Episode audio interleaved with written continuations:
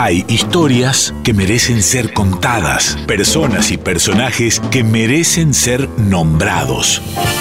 Canciones de vidas. Miguel Simón.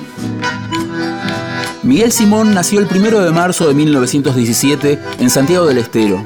Bandoneonista, cantor, compositor, autor, fue junto a sus hermanos Juanita, José, Juan y Ricardo, integrante del conjunto Los Hermanos Simón. Es el autor de la chacarera de Un Triste y de la Zamba de las Trincheras, entre otras composiciones escritas en colaboración con algunos de sus hermanos. En sus 75 años de vida, Miguel Simón se dedicó a difundir la música de Santiago del Estero por todo el país. Quienes lo conocieron cuentan que era un tipo bonachón, además de talentoso.